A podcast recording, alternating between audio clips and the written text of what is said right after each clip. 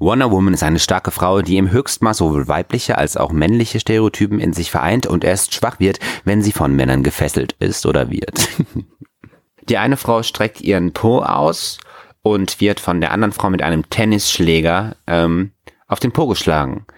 Die Schlägerin sagt, oh girl, what a spanker. Und dann sagt die andere, no, no, that's a tennis bat.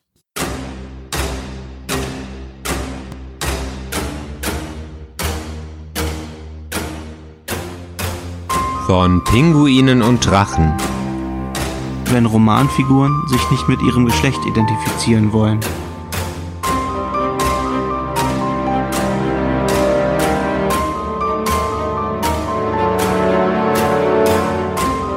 Ein Podcast von Carsten Weichelt und L.A. Jo Döling.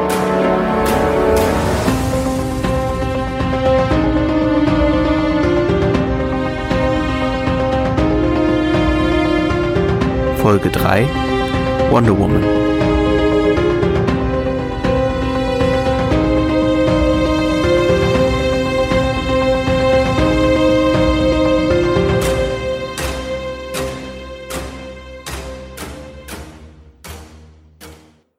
Ja, hallo, hier sind wir wieder. Ich bin Carsten und einer der Moderatoren dieses Podcasts und auf der anderen Seite ist Ich bin Jo, hallo. So Jo, worum geht es denn in Folge 3 unseres Podcasts oder unserer Podcast-Reihe? In Folge 3 geht es darum, ob und wie geschlechtsspezifische Stereotypen verarbeitet werden, wenn es sich um ein gemeinsames Werk von Autorin und Autor handelt. Du meinst, wenn Frau und Mann gemeinsam eine Figur erdenken? Richtig, in unseren Podcasts behandeln wir bisher verschiedene Romane, die jeweils von einem Autor oder Autorin geschrieben wurden, deren Hauptfigur aber jeweils das andere Geschlecht hat. Nochmal zum Verständnis. Bedeutet, ein Autor hat eine weibliche Figur und eine Autorin eine männliche. Genau, und wir wollten wissen, inwieweit sich das auf die Perspektive und Denkweise der Figur auswirkt. Und ob sich die Autoren oder Autorinnen an stereotypischen Bildern bedienen. Und haben bisher feststellen können, dass Harry Potter eigentlich ein Mädchen ist, davon Frau geschrieben, und die Kindfrau Effie Briest ganz der Wunschvorstellung eines Mannes entspricht, davon einem Mann geschrieben. Und beide sich der jeweils geltenden Stereotypen bedient haben. Und in Folge 3 wollen wir schauen, was dabei rauskommt, wenn Frau und Mann sich eine Frau gemeinsam erfinden. Eine Frau von und für alle Geschlechter.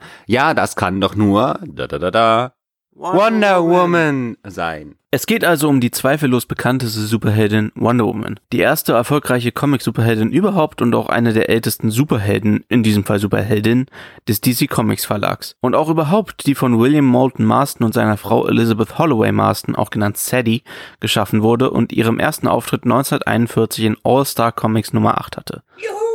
Wonder Woman, die alles ein wenig durcheinander bringen soll und durcheinander bringen wird, denn trotz ihrer übernatürlichen Stärken sind ihre Kurven typisch weiblich und sexy und symbolisieren die expliziten Vorstellungen von Weiblichkeit und Männlichkeit. Gerade in Comics wurden seit 1938 vorherrschende Geschlechterrollen, also schwache Frau, starker Mann, immer wieder aufs Neue bestätigt. Muskelbepackte Supermänner versinnbildlichen ihre physischen Kräfte, bei Frauen werden die weiblichen Kurven hervorgehoben. Und ihre Darstellung brachte und bringt immer noch jede Menge Stereotypen hervor.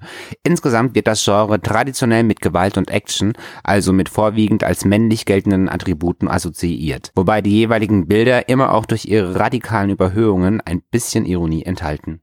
Comics waren wahrscheinlich schon immer in der Lage, die Rollen und Stereotypen, insbesondere der von Frauen innerhalb der Gesellschaft, zeitgenössisch wiederzuspiegeln. Und beginnend in den 1940ern nicht nur die Parallelen zwischen der realen und der fiktionellen Welt zu ziehen, sondern auch die stattfindende Entwicklung und Veränderung von weiblichen Charakteren, um sich den jeweils vorherrschenden Rollenbildern und zeitgenössischen Normen anzupassen, über die Jahre hinweg zu zeigen. Comic war schon immer Kommerz und Subkultur, Punkrock und Mickey Mouse. Allein aus explizit feministischen Gründen hat man bei DC in der sogenannten goldenen Ära die Ikone Wonder Woman geschaffen, weil sie Weiblichkeit und Männlichkeit in sich vereint. Eine Figur, die sich in den folgenden Jahrzehnten vor, zurück und weiterentwickeln und mitunter neu erfinden würde.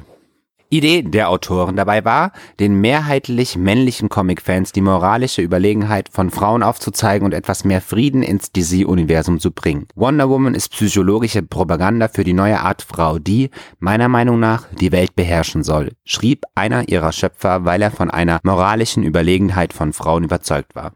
Oh je, wenn das mal nicht ein einziges Kuddelmuddel an Stereotypen Darstellungen gegeben hat.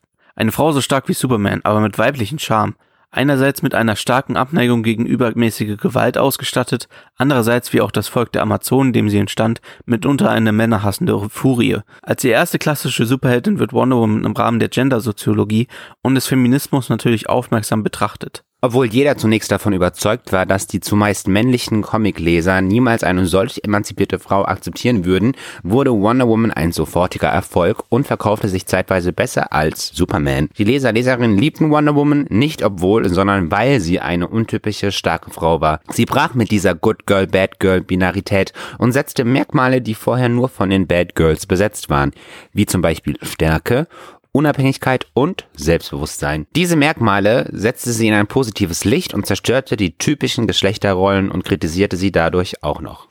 Und vielleicht ist dies nur gelungen, weil ein gemischtes Geschlechter-Autorenteam ihre literarischen Eltern waren. Der männliche Teil davon, William Moulton Marston, war überzeugter Feminist, feministischer Theoretiker und fest davon überzeugt, dass nur Frauen die Welt friedlich regieren könnten und sich diese Welt von einem Matriarchat wie bei den Amazonen wandeln müsste, da das Patriarchat auf Aggression aufbaue und automatisch Gewalt und Kriege hervorbringe. Wonder Woman sollte als starke Pazifistin gerade junge LeserInnen, aber insbesondere Jungs auf diesen Wandel vorbereiten. Sie sollte ein Vorbild für Jugendliche werden, die durch den Comic die Unterwerfung unter eine liebende Autorität schätzen und somit ein friedliches Miteinander lernen könnten. Insbesondere wenn diese Frau der Ausdruck unbewusster männlicher Wünsche ist und es Männern so leichter fällt, von ihr gebunden und gezähmt zu werden.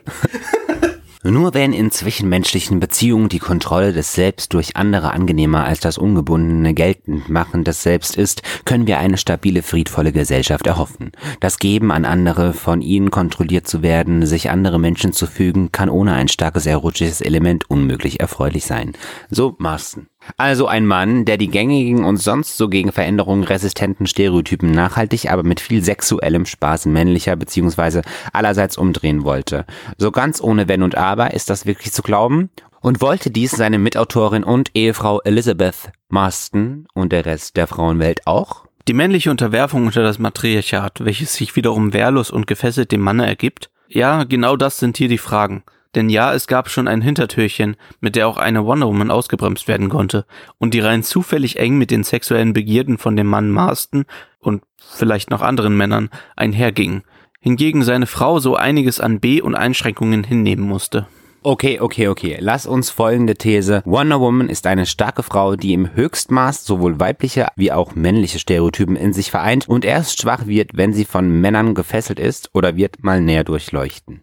Dazu nehmen wir sowohl Textstellen, Wonder Womans Geschichte natürlich, aber auch biografisches des Autorenteams und die von Wonder Woman seither durchgemachte stereotypische Entwicklung näher unter die Lupe, die unsere These bestätigen könnten. Und zum Schluss gibt's auch wieder unser Ratespiel. Aber hör mal, Carsten, was nehmen die Zuhörer und Zuhörerinnen denn diesmal aus unserem Podcast mit? Im besten Fall erschaffen wir bei den Zuhörer bzw. Zuhörerinnen ein größeres Bewusstsein für Gender Mainstreaming und somit mehr Gender-Kompetenz, indem wir uns auch oder gerade als Comicleser und Leserin die alltäglichen Formen der Gewalt und des Sexismus und das eigene Verhalten im täglichen Umgang mit dem anderen Geschlecht, besser den anderen Geschlechtern, klar machen. Und wir versuchen in dieser Folge geschlechtsspezifische Vorurteile abzubauen und unser aller Partnerschaft gesellschaftliches Verhalten besser zu gestalten. Schließlich waren die Marstons nicht nur durch Wonder Woman, sondern auch durch ihre eigene polyamore Lebensführung Leitfiguren und Vordenker der später in der 80er Jahren verstärkt einsetzenden Gender Mainstreaming Debatte, zudem Marston aufgrund des proklamierten Erziehungspotenzials von Comics 1940 als Erziehungsbeauftragter vom DC Detective Comics eingestellt worden war. Du meinst, unser Podcast kann dabei helfen, die realen gesellschaftlichen Ungerechtigkeiten im Geschlechterverhältnis und Verhalten schneller zu erkennen und die bestehende Vielfalt geschlechtlicher Präsentation zuzulassen und somit die oft noch starren Normierungen aufzulösen und uns Menschen erlauben, was und wie auch immer wir möchten zu leben. Ganz schön hoher Anspruch für unseren Podcast, aber was tut man nicht alles für den gesellschaftlichen Fortschritt? Dann mal ran in den Speck. Na dann fangen wir mal mit einer Zusammenfassung der ersten, also ursprünglichen Wonder Woman Geschichte an. In der Golden Age Version, also ab 1941, ist Wonder Woman auch bekannt als Diana Prince, eine aus Lehm geformte und von den Göttern zum Leben erweckte, einzig nicht von einem Mann abstammende, aber wie ihre Schwestern zur Kämpferin ausgebildete, starke und unsterbliche Prinzessin der Amazonen von der Insel Themyscira. Als zu Zeiten des Zweiten Weltkrieges US-Pilot und Nazi-Jäger Steve Trevor auf der Insel schwer verletzt abstürzt und von Diana geheilt nach Amerika zurückgebracht wird, kämpft sie dort in der Welt der Männer als Wonder Woman oft im Alleingang gegen die Nazis und setzt sich natürlich auch sonst sozial ein, indem sie nebenbei auch Kleinkriminelle und Mobber besiegt. Eine ihrer Waffen neben Armbändern und Stirnreif ist das goldene Lasso der Wahrheit, welches jeden dazu zwingt, die Wahrheit zu sagen und Illusionen erzeugen kann. Und obwohl sich Amazonen ja den Männern im Allgemeinen überlegen sahen, verliert Diana in dieser frühen Version ihre amazonische Stärke, wann immer sie von einem Mann oder auch mal von den Amazonenfreundinnen, die solche Fesselspiele ständig und wohl auch sehr gerne im Alltag und bei Festen tätigen, gefesselt wird. In den ersten zehn Bänden ist sie und eben auch andere Frauen in elf Prozent aller Panels gefesselt, kann sich aber stets von den Ketten des Patriarchats befreien, sie siegt immer über die männliche Aggressivität. Carsten, beschreib doch mal, was du hier siehst auf diesen Panels. Ja, also wir reden hier jetzt über eines, was ich sehe. Und es ist farbenfroh gezeichnet auf jeden Fall. Und es gibt einen großen Tisch. Und auf diesem Tisch ist ein sehr großer Teller. Und auf diesem Teller liegen fünf sichtbare Frauen ähm, auf dem Bauch. Äh, ihre Hände sind auf dem Rücken gefesselt. Und auf den Frauen liegt, ja, das sieht aus wie eine riesige Teigkruste. Und um diesen Tisch herum stehen wiederum andere Frauen und eine ist auch die Köchin, die hat einen Kochhut auf und ähm, ja, sagt zu den Frauen, die auf dem Teller liegen, bitte bewegt euch nicht, ähm, sonst werdet ihr die Kruste zerstören. Und ja, für jemanden, der vorher nie diese Comics gelesen hat, ist das natürlich sehr interessant. Und ich weiß jetzt auch nicht, was das soll. Also, werden die dann gegessen? Ich bin mir nicht sicher. Dann, es gibt noch ein anderes Panel und dann sieht man sie gerade, sie hat ähm, einen sehr maskulinen Körper, würde ich sagen, vom Körperbau. Hat ein rotes, enger liegendes Top an und ihr Rock ist kurz und wenn der falsche Wind weht, dann, ja. Und dann springt sie auch gerne über ein Lasso oder durch ein Lasso naja, und hier sieht man dann, wie sie an einem Holzstamm gefesselt wird und die anderen Frauen oder Amazonen an ihr rumziehen. Und ja, dann sagt eine, ah, Prinzessin, du kannst von unseren Fesseleien nicht fliehen. Ja. Oh, und oh, und hier auch noch was ganz Schönes. Ähm, ich weiß nicht, was es zu bedeuten hat, aber hier sind drei Frauen auf dem Bild. Die eine Frau streckt ihren Po aus und wird von der anderen Frau mit einem Tennisschläger ähm, auf den Po geschlagen. Die Schlägerin sagt, oh girl, what a spanker. Und dann sagt die andere, no, no, that's a tennis bat. Und die andere sagt, puh, es verletzt mich, es verletzt mich nicht so sehr wie ein Spanker. Ja. Gut. Naja, okay. In Kurzform, Wonder Woman ist eine knapp bekleidete Tochter griechischer Götter, eine wahrscheinlich bisexuelle Amazone mit Bondage-Gimmicks, äh, Superkräften und eine Feministin der ersten Stunde, die weibliche Stärke und Unabhängigkeit zeigt und alle anderen Frauen dazu aufruft, es ihr gleich zu tun. Ihr seht, Mädels, alles, was ihr braucht, ist Vertrauen in eure eigene Kraft. Wonder Woman, eine Frau, der sich die Männer gerne unterwerfen, weil auch sie sich, wenn selbst gefesselt, wehrlos dem Manne und oder auch den Freundinnen ergibt.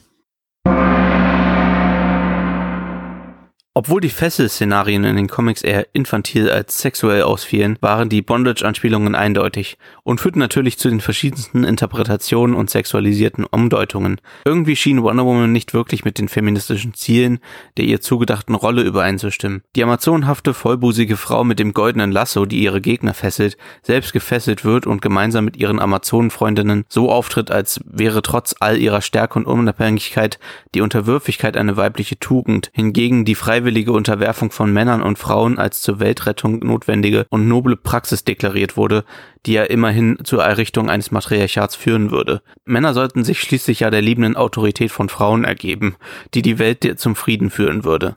Alles schön und gut, aber warum wurden dann in den Comics so oft und vor allem Frauen gefesselt und dies meistens recht gewaltsam? Sollte das den Frauen verdeutlichen, dass Unterwerfung unter Männern stets mit Gewalt und Machtverlust verbunden ist? Oder wollte das Autorenteam insbesondere der männlichen Leserschaft die freiwillige Unterwerfung unter die Frauen durch diesen eindeutig fetischistischen Aspekt schmackhafter machen? Wonder Woman Comics waren feministisch und fetischistisch zugleich. Dies hing natürlich zum einen mit den verschiedenen Geschlechtern der Autoren, aber zum anderen mit deren Lebensführung zusammen. Vieles an Wonder Woman ist auf zeitgenössische und persönliche Einflüsse der zwei zurückführbar. Das Ehepaar Elizabeth und William waren beide US-amerikanische Psychologen, die an verschiedenen Universitäten unterrichteten und eine frühe Form des Lügendetektors, dem sogenannten Polygraphen, und das Vorbild für das magische Lasso entwickelten, der allerdings kommerziell floppte. Marston drängte seiner Ehefrau eine Dreierbeziehung mit Olive Byrne, beide Frauen waren äußerlich die Vorbilder für Wonder Woman, und anderen auf und drohte ihr mit Scheidung, was in den prüden USA der Vorkriegsjahre das Ende ihrer wissenschaftlichen Karriere bedeutet hätte. Konnte sie ohnehin ihre Forschungen nur unter seinen Namen veröffentlichen, da Frauen aus damaliger Sicht nicht publikationswürdig waren. Außerdem musste sie diese Dreierehe und die insgesamt vier, von jeder Frau zwei Kinder mit ihren Sekretärinnengehalt finanzieren, hingegen Olive Byrne als unverheiratete Mutter sämtliche Jobchancen ziehen lassen musste und die unbezahlte Amme der Dreierbeziehung war und ihren Kindern, die später von den Marstons legal adoptiert wurden, jahrzehntelang verschwieg, wer ihr Vater war. Er selbst verdiente wegen mangelnder Arbeitseinstellung kaum Geld, verheimlichte seine polyamore Biografie, lebte auf Kosten seiner beiden Partnerinnen, aber dafür seine geheimen Bondage-Fantasien aus und schrieb recht erfolglos erotische Literatur. Immerhin sicherte Wonder Woman waren sie doch einige der wenigen, die durch Comicschreiben reich wurden, in den letzten sechs Jahren seines Lebens und darüber hinaus die Familie finanziell ab. Zu Recht, denn es war ein Familienprodukt. Selbst die Kinder brachten ihre Ideen ein. Tatsächlich arbeiteten mehr Frauen als Männer an dem Comic. Nach seinem Tode lebten beide Frauen weiter miteinander. Olive starb in den späten 1980ern, Elizabeth starb 100-jährig 1993. Für die einen Scharlatan und gut aussehender, nichtsnutziger, lüsterner Haussierer und Bondage-Fan, für die anderen Vordenker der Gender-Mainstreaming-Debatte, Feminist und Leitfigur für eine polyamore Lebensführung. Ist Wonder Woman doch mehr ein Produkt eines dominanten, seine sexuellen Fantasien auslebenden Mannes? Nein.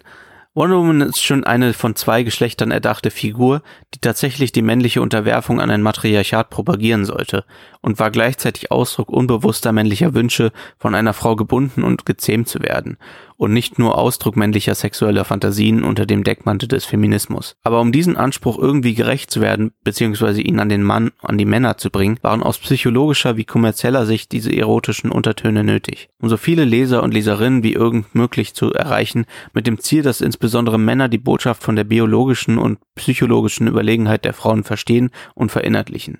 You can't have a real woman character in any form of fiction without touching of a great many readers' erotic fantasies. Bei den mehr als spaßigen und spielerischen dargestellten Fesselszenen in den Comics ging es dem Autorenduo nicht nur um sexuelle Unterwerfung, sondern vielmehr um Vertrauen und gegenseitigen Zusammenhalt in allen Bereichen des Lebens, welche Wonder Woman auch zu genießen scheint, nicht zuletzt deshalb, um sich immer wieder jegliche männlicher Fesseln zu entledigen. Denn wirkliche Gewalt war nie das Mittel ihrer Wahl, sie forscht vielmehr nach den Wurzeln des Problems, versucht Schurken und ihre Hintergründe zu verstehen und sie verbal auf den richtigen Weg zu lenken.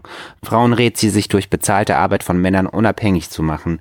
Diana Prince alias Wonder Woman ist unkonventionell und selbstbewusst, zärtlich, unterwürfig und friedvoll wie alle guten Frauen und verbindet die ganze Stärke von Superman mit dem Reiz der guten und schönen Frau. Und weil sie im Gegensatz zu ihren männlichen Kollegen nicht durch Traumata geprägt ist, Wonder Woman wächst zum Beispiel in einer idyllischen Umgebung auf, Batman und Superman hingegen verlieren beide ihre Eltern, handelt sie auch nicht aus Trauer oder Wut heraus, sondern vielmehr aus Mitgefühl und dem Drang, andere zu helfen. Die wenigsten wissen, welche Wechsel diese Figur durchgemacht hat. Tatsächlich begann Wonder Woman wie gewollt ihre Comic-Karriere als Feministin. Den ersten 20 Ausgaben waren sogar jeweils vielseitige Kurzgeschichten in Form von Comic-Abenteuern namens Historische Wunderfrauen über 50 außergewöhnliche Frauen aus verschiedenen Disziplinen wie Medizin, Frauenrecht und Zivilrecht und verschiedene Nationalitäten und Hautfarben porträtiert, zum Beispiel Florence Nightingale. Auch reale Frauen konnten also stark und erfolgreich sein und einen großen Einfluss auf die Welt ausüben. Diese Beilagen veränderten sich nach Marstons Tod 1947 erheblich und wurden durch SS ersetzt, in denen es nur noch um, ja richtig, Hochzeit, Ehe, Kinder, Mode und Make-up ging. Das Supplement wandelte sich also von empowernder feministischer zu doministischer Propaganda. Und Wonder Woman selbst, ihre Entwicklung spiegelt die Geschlechterrollen der Frauen in der amerikanischen Gesellschaft in der Mitte des 20. Jahrhunderts wider. Manchmal repräsentierte sie diese, manchmal kämpfte sie gegen diese an, was auch durch die zahlreichen und verschiedensten Kostüme und Darstellungen in den unterschiedlichen Zeitaltern unterstrichen wird. Vom knappen sexy Outfit bis hin zur Kittelschürze, von der Domestizierung in den 50ern bis zur aktivistischen Frauenbewegung in den 70ern war alles dabei. Eine Geschichte voller Höhen und Tiefen, aber gerade das macht Wonder Woman auch so komplex und wichtig als Repräsentationsfigur. Sie wurde in den 50ern zu einer typischen Comic-Protagonistin, deren einziges Anliegen ist, Steve dem Mann zu gefallen, ihn zu heiraten und mit ihm Kinder zu haben. Wenn dies der Superheldinnen-Job nur zugelassen hätte. Sie kämpft auch nicht mehr gegen reale Probleme und für das Gute im Menschen, sondern vor allem gegen fantastische Monster, lernt aber fliegen. In den 60ern gibt sie sogar für Steve ihre Kräfte auf, wird eine normale, moderne Frau im zeitgemäßen Mod-Style und eröffnet eine Modeboutique in New York. Als Steve getötet wird, ist sie damit beschäftigt, seinen Tod zu rächen. Eigenartigerweise gerade in der Zeit der Frauenbewegung tritt Wonder Woman einen Schritt zurück und rotiert ausschließlich um einen Mann. Auch ihre weibliche Güte legt sie ab und ist stattdessen launisch und gewalttätig und bedient einfach nur noch das von Emotionen gelenkte weibliche Klischee, das permanent nach der Aufmerksamkeit von starken Männern sucht. Ihre Heterosexualität wird durch entsprechende Liebesbeziehungen immer wieder betont und ihr trägerloser rot-blauer Buddy ermöglicht die stete Sexualisierung. Eigentlich schade, hatte es doch so gut begonnen. Wie ihre männlichen Kollegen hat Wonder Woman übrigens eine Damsel in Distress, die es regelmäßig zu retten gilt war doch der Running Gag der damaligen Story, dass Nazijäger Trevor die angeblich schwache Diana immer beschützen will, aber eigentlich vollkommen unfähig ist und sich immer wieder in so brenzlige Situationen bringt, aus denen er dann von Wonder Woman gerettet werden muss. Seine, also Trevors, einzige Funktion war es, Wonder Woman Fähigkeiten zur Schau zu stellen und Wonder Woman komplett zu verfallen, während sie ihn ständig abweist und von amorösen Anwandlungen nichts wissen will. Bei Diana Prince, Wonder Womans Deckidentität, sind die Rollen gerade vertauscht.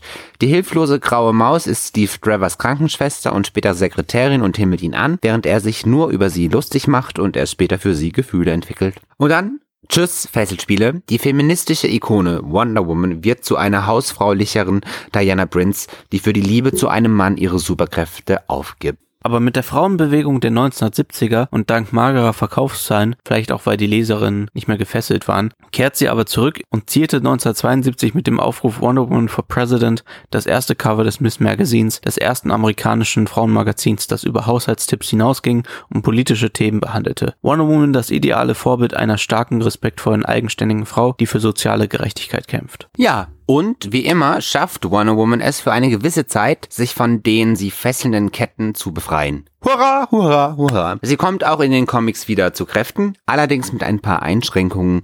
Ihre in der griechischen Mythologie verwurzelte Geschichte wird mit der Gegenwart verbunden. Sie bekommt nun in Zeus, das ist der mächtigste der griechischen Götter, einen Vater und übernatürliche Kräfte. 1975 kommt sie ins Fernsehen als eine zwar modernisierte und auch sehr glatte, fast geheiligte Version einer guten, starken, unabhängigen Frau, als ein Ideal, das von normalen Frauen kaum zu erreichen ist. Daneben kämpft Wonder Woman in der animierten Serie Super Friends neben ihren Justice League-Kollegen, vor denen sie sich erst beweisen muss, obwohl sie ursprünglich ganz selbstverständlich deren Mitglied war. Immer weniger kämpft sie gegen soziale Ungerechtigkeiten, sondern kriegt mehr und mehr besondere Feinde, wie den Kriegsgott Ares, die Zauberin Circe? Circe. Aha. Äh, die Zauberin Circe, die Wissenschaftlerin bzw. Wehrkatze Shita, die Nazifürstin Baroness Paula von Günther und so weiter. Ja, die Namen und aussprechen. Wer Katze Shita? Cheetah. Ich vergesse es immer. Cheetah. Cheetah. Conchita. Conchita. Conchita Wurst. Cheetah. Das ist das englische Wort für Gepard. Oh, Cheetah. Cheetah. Ja, ja, egal. Zurück auf jeden Fall zu Wonder Woman. Wonder Woman liebt Trevor und Trevor liebt ebenfalls ihr alter Ego, Diana Prince. Für alle, die es nicht wissen, was alter Ego bedeutet. Ähm, Batman ist zum Beispiel Bruce Wayne und Wonder Woman ist zum Beispiel Diana Prince. Und das nennt man dann alter Ego. Ja? Jo? Mega, ich hab was gelernt. Und auf jeden Fall äh, Trevor und Wonder Woman beziehungsweise Diana Prince heiraten dann 1986, bis sie die Beziehung beenden. Ja. Oh mein Gott, ist das dramatisch. Und seit New 52 2011 und für alle, was das, äh, die nicht wissen, was das bedeutet, das ist quasi die Wonder Woman Reihe, oder? New 52 ist die Comic-Reihe von DC, die ab 2011 bis dann DC Rebirth startete, äh, gelaufen ist. Ach so, ja, der Jo hat hier ganz viel äh, Informationen, die wir oder ich nicht weiß. Und auf jeden Fall äh, seit New 52 2011 ist Wonder Woman eine Halbgöttin, also Bastard von Zeus, weshalb Ares und auch Zeus, seine Ehefrau Hera, ihre Feinde werden. Wonder Woman und Superman werden nach langer platonischer Beziehung 2013 ein Liebespaar und gründen eine Familie. Steve Trevor ist lediglich Wonder Womans Kollege und es existieren keine romantischen Verbindungen mehr. Schade. Beim DC Rebirth, das war dann 2016, sind Trevor und Diana wieder versöhnt. Und heute, rund 80 Jahre nach ihrem ersten Auftritt, steht sie mal wieder vor einem weiteren Kampf gegen die patriarchische Gesellschaft und könnte durchaus lesbisch sein. Wieder einmal als Kämpferin für Gleichberechtigung und Frieden mit einem leichten männlich bestimmten Beigeschmack. Leider wärmte man unter männlichen Aspekten und vielleicht deshalb mit weniger Erfolg vor allem die alten Geschichten wieder auf, sodass Wonder Womans leuchtendste Comiczeit vorüber war, da man ihr keine düsteren Graphic Novels wie ihren Kollegen Superman und Batman auf den Leib schrieb. Dafür schrieb sie ein großes Stück die Geschichte der Frauenrechte längst vergangener Tage und wird auch die zukünftige Frauenrechtsgeschichte noch mitschreiben, denn sie ist und bleibt unsterblich, obwohl auch sie wie jede andere Frau dem Patriarchat ausgeliefert ist, wird es ihr immer wieder gelingen, sich davon zu befreien. Wonder Woman wir lieben sie und wer noch nicht dachte, dass er sie liebt, der liebt sie jetzt. Diese pazifistische, charakterstarke, mutige, von allen amorösen Avancen unabhängige, über alle männlichen Aggressionen erhabene, gütige, mitfühlende, dennoch immer einen Ausweg findende, wunderschöne Heldin in knappen, aussagekräftigen sexy Outfit mit den unzerstörbaren aus den Ketten, die die Amazonen in Herkules Gefangenschaft trugen, geschmiedeten Armreife als Mahnmal an die Unterdrückung der Frau, mit ihrem goldenen Lasso als dem Herrschafts Symbol des Matriarchats und ursprünglichen Symbol für die Sexualität jeder Frau, die Männer in ihren Band schlagen kann. Ein sehr guter Marketingtext für Wonder Woman. Und es ist uns auch ganz egal, dass sie meist knapp bekleidet und unübersehbar die Verkörperung männlicher Fantasien ist. Schließlich sind Batman, Spider-Man und Co. kaum weniger durchtrainiert, respektive körperbetont. Ich meine, habt ihr euch die mal angesehen? Das ist ja komplett unnatürlich. Also ich sehe auch so aus. ja. ja, Glückwunsch. Selbst die wiederholten und berüchtigten Fesselszenen sind mehr als sexistische Bilder. Sie sind eher makellose grafische Poesie, ganz unabhängig, ob sie auf Marstons Fetisch- und Bondage-Assoziation zurückzuführen sind, der die eigenen sexuellen Fantasien hierbei verwirklichte. Fest steht, die Welt braucht Wonder Woman nicht nur als starke Pazifistin, sondern auch als eine Frau, die für mehr Genderkompetenz sorgt. Und allein schon deshalb, um uns Jungs frühzeitig auf die Herrschaft der Frauen vorzubereiten und den Frauen die Zuversicht zu vermitteln, dass sie es schaffen können, diese aus eigener Kraft zu übernehmen, man siehe Merkel, dies sogar ohne auf Männer verzichten zu müssen. Schon Kinder empfangen in Familie, Kindergarten, Grundschule und Freundeskreisen Eindrücke davon, was man unter einem richtigen Mann zu verstehen hat und wie eine Frau eigentlich zu sein hat. Der Einfluss der Medien tut sein Übriges, um diese Vorstellungen in kompakte, aber unreflektierte Bilder zu verwandeln. In diesem Prozess setzt sich selten die Sensibilität gegenüber geschlechtsbedingter Rollenzuweisung und damit verbundener Ungleichheit durch. Da Kinder die Bilder, die sie sich von Mann und Frau wie auch von deren Umgebung miteinander machen, schon sehr früh entwickeln, verfestigen sie sich bis zur Adoleszenz und erweisen sich daher am Lernort Schule als überaus stabil. Die Entwicklung und Förderung von Genderkompetenz kann somit nicht hoch genug eingeschätzt werden. Die Umsetzung des Gleichstellungsgedankens und das geschlechtersensible Denken und Handeln aller sollte Anliegen der gesamten Gesellschaft sein. Denn Genderkompetenz geht über bloßes Genderwissen hinaus, indem sie Fähigkeiten beinhaltet wie jene zur Reflexion der Ergebnisse eigener Sozialisation, Wahrnehmung der Benachteiligung von Frauen durch die geschlechtsspezifische Arbeitsteilung im privaten und beruflichen Bereich, kritische Prüfung des eigenen Verhaltens im Umgang mit dem anderen Geschlecht, bewusste Vermeidung von Benachteiligung und Diskriminierung, Kenntnisnahme der unterschiedlichen Repräsentanz von Frauen und Männern in Politik, Bildungswesen, Handwerk, Technik etc. und zur Bildung begründeter Urteile darüber, inwieweit Erziehungsprozesse in Familie, Schule und durch Medien mehr oder weniger geschlechtsspezifisch verlaufen und darüber, ob sie Auswirkungen auf Ausbildung, Berufswahl, Lebensplanung, Freizeitgestaltung und Verhalten der Geschlechter haben. Über Genderkompetenz zu verfügen heißt auch, sich der alltäglichen Formen der Gewalt und des Sexismus bewusst zu sein und das eigene Verhalten im täglichen Umgang mit dem anderen Geschlecht im Sinne der Bereitschaft zum Abbau von geschlechtsspezifischen Vorurteilen und zum partnerschaftlichen Verhalten zu gestalten. Hierbei ist die Geschichte der Geschlechterbeziehung eine große Orientierungshilfe, um sich im Hier und Jetzt diesbezüglich zurechtzufinden und somit die Möglichkeiten für Veränderungen in Gegenwart und Zukunft realistischer einzuschätzen. Wir beziehen unsere Quellen auf Bergmann 2006. Und genau die jeweilig vorherrschenden Stereotypen zeigt die Entwicklungsgeschichte von Wonder Woman sehr deutlich auf. Hat sie es doch neben der gesellschaftlichen, ihr zugewiesenen jeweiligen Geschlechterrolle sowohl im Comic und oder im Film auch deutlich schwerer als die männlichen Superhelden. Von Geschlechtergerechtigkeit keine Spur. Als Frau muss sie als Superheldin um Längen besser, schneller und vor allem schöner sein als ihre Kollegen. Ihre Rundungen immer wieder betonen, was sehr anstrengend sein muss, so zu stehen, dass Brüste und Hintern gleichzeitig zu sehen sind. Sogar der Schritt muss oft betont werden. Ständig heißt es dies oder das und des knappen Outfits hoch hoch oder beziehungsweise runterziehen. Wie im wirklichen Frauenleben stellen Strapse und Stereotype eine echte Doppelbelastung dar. Die Arbeitskleidung der Männer ist selbstverständlich so gewählt, dass sie nicht stört und wirklich schön müssen sie auch nicht sein, mal von wenigen Ausnahmen abgesehen, zum Leidwesen der durchschnittlichen heterosexuellen Leserin. Ganz offensichtlich haben Marvel und DC als ihre Zielgruppe hässliche heterosexuelle männliche Nerds definiert, die sich mit den männlichen Charakteren identifizieren und die weiblichen ganz einfach anbeten wollen. Naja, vielleicht kommt ja bald eine App, die sofort pieps, wenn Gender-Klischees auftreten. Piep! Für die Filmindustrie gibt es ja schon sowas, dass Forscher und Forscherinnen ähm, dabei hilft, Stereotypen im Bewegtbild zu identifizieren. Denn was wir in der Klotze sehen, hat einen starken Einfluss darauf, wie wir mit den anderen Geschlechtern umgehen. Die neue Gender Watch App soll Forscher und Forscherinnen künftig helfen, diese klischeehaften Darstellungen von männlichen und weiblichen Figuren in Filmen und Serien besser zu identifizieren. Auch in der Formatentwicklung könnte sie eingesetzt werden, um Charaktere mit zeitgemäßen Geschlechterrollen zu schaffen. Das hört sich ziemlich interessant an, da bin ich mal gespannt. Nun gut, vielleicht können wir ja unsere Bekannten als eine Art App benutzen. Mal sehen, wie sie folgende Sequenz bewerten. Daraus lassen sich ja auch Rückschlüsse auf die Bewertung von ein und derselben Figur hinsichtlich ihres Geschlechts durch verschiedene Personen ableiten. Juhu, endlich unser Spiel. Was hat diese Figur zwischen den Beinen? So, wie funktioniert dieses Spiel ist natürlich jetzt die Frage. Um genauer herauszufinden, ob manche Sätze anhand von ihrer Wortwahl einem Geschlecht zuordbar sind, haben wir uns ein kleines Spiel überlegt und Freunde, Bekannte und Familie jeweils einen Satz vorgelesen und dann gefragt, um welches Geschlecht es sich ihres Erachtens handelt. Ihre Reaktion ist also nur basierend auf dem Satz und der Perspektive des Satzes.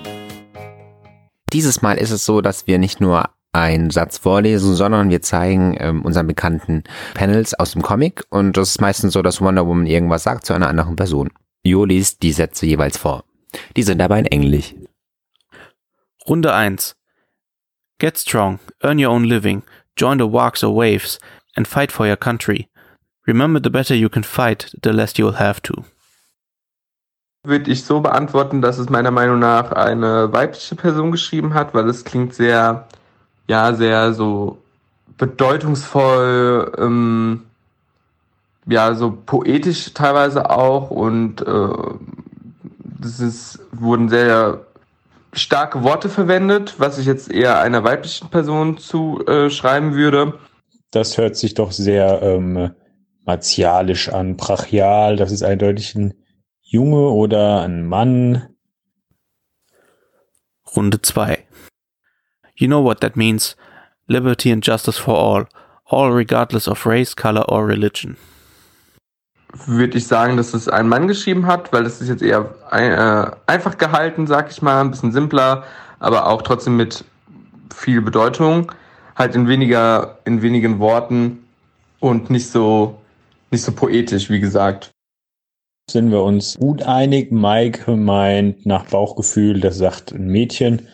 Ich sag, das könnte genauso gut ein Junge sein. Vielleicht ist es auch einfach äh, geschlechtsneutral und lässt sich einfach nicht mit so vielen Vorurteilen beantworten. Also, nach all dem, Jo, wie sieht's denn mit unserer These vom Anfang aus? Hat sie sich bestätigt oder nicht? Ja, ich würde sagen schon. Die These, Wonder Woman ist eine starke Frau, die im Höchstmaß sowohl weibliche wie männliche Stereotypen in sich vereint und erst schwach wird, wenn sie von Männern gefesselt ist bzw. wird, wurde bestätigt. Und weiter hat es sich gezeigt, dass die älteste Wonder Woman von 1941 tatsächlich am gleichberechtigsten war. Stimmt, offensichtlich macht die Welt in Sachen Genderkompetenz Rückschritte. Bedauerlich, aber wahr. Vielleicht hilft ja unser Podcast dabei, dies zu ändern. Wobei ich einwerfen will, dass ich nicht glaube, dass ein Geschlecht besser regieren kann oder überhaupt besser ist als das andere. Außerdem ist es mir Schnuppe, was du zwischen den Beinen hast. Unterwerfen werde ich mich niemanden. Na, das ist doch ein wunderbares Schlusswort, oder? Deswegen verabschieden wir uns damit jetzt und wir hoffen, ihr hattet Spaß mit uns und unserem Podcast und den vielen Fachbegriffen dieses Mal und Genderkompetenz und ihr habt viel gelernt. Und nächstes Mal behandeln wir Das Schicksal ist ein mieser Verräter von John Green. Tschüss. Tschüss. Auf Wiedersehen.